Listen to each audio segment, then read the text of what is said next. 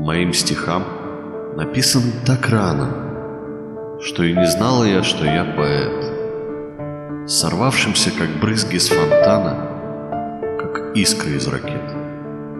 ворвавшимся, как маленькие черти, в святилище, где сон и фимиам, моим стихам о юности и смерти, нечитанным стихам, разбросанным в пыли по магазинам, где их никто не брал и не берет, моим стихам, как драгоценным вину, настанет свой черед.